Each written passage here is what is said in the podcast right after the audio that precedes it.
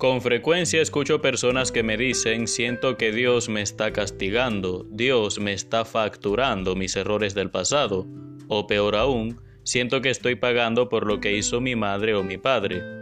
Esta forma de pensar está muy presente en el Antiguo Testamento, es lo que llamamos justicia retribucionista. Al que obra bien, le va bien, tendrá riquezas, una larga vida, y verá florecer su descendencia.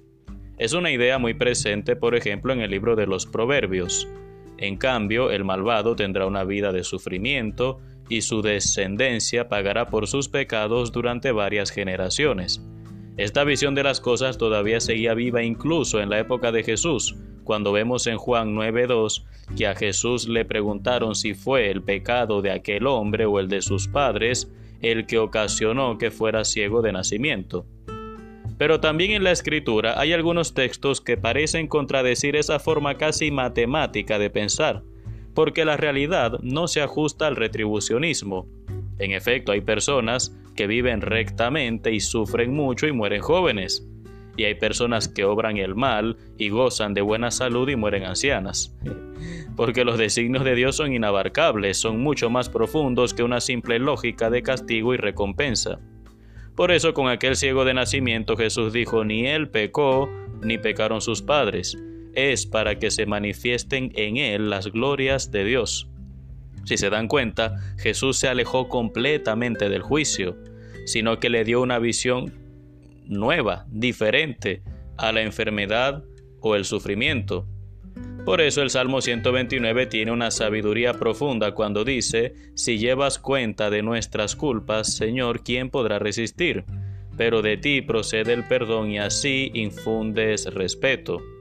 Es decir, que si Dios nos pidiera cuenta en esta vida por cada uno de nuestros pecados, ninguno de nosotros sería capaz de soportarlo. Cuando se adquiere esta conciencia, el juicio que hacen los retribucionistas se cae. La pregunta de los apóstoles sobre quién pecó carece de fundamento porque todos pecamos. Toda esta reflexión la hago porque ningún libro de la Biblia expone tan bien este problema como el libro de Job, del cual obtenemos la primera lectura del día de hoy.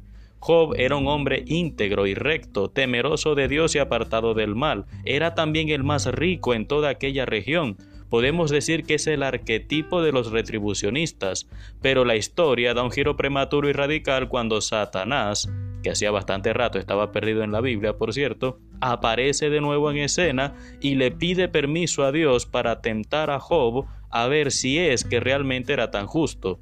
Sorprendentemente Dios le da permiso, aunque con algunas limitaciones, hacia su persona, y sobre Job sobrevienen abundantes calamidades algunas derivadas del mal moral de terceros, de la libertad de algunas personas, por ejemplo los bandidos que se apropiaron de sus bienes, y otras venidas de causas naturales, donde no se puede culpar a nadie sino en todo caso a Dios, como rayos o huracanes.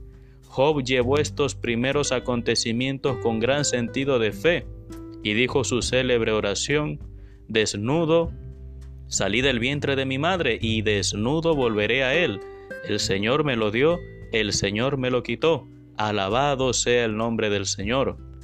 La parte más extensa del libro se refiere a los diálogos que Job tiene precisamente contra los retribucionistas y al final, después de mucho sufrimiento, Dios le devuelve a Job mucho más de lo que le quitó. Por eso no debemos apresurarnos, hermanos, a buscar en qué fallaron los demás para justificar o juzgar, mejor dicho, sus males. Si es, conveniente que revisemos nuestra propia vida para ser mejores pero no porque Dios me está castigando por pecados del pasado o por pecados de mis padres. Mis hijos no me van a hacer pagar los pecados que yo cometí, ni yo soy el castigo de Dios a los pecados de mis padres. Con esto hay discursos demasiado apresurados y vacíos de la sabiduría de Dios, que va mucho más allá y que dispone todas las cosas de una forma que la mente humana no es capaz de comprender. Por eso vamos a orar diciendo, Señor, yo soy tu Hijo, y porque confío en ti, acepto todo lo que tú permitas en mi vida, porque si de algo he de gloriarme, es de la cruz de Cristo. Amén. Que Dios te bendiga en el nombre del Padre y del Hijo y del Espíritu Santo. Soy el Padre Renzo Gotera desde la Arquidiócesis de Maracaibo, Venezuela.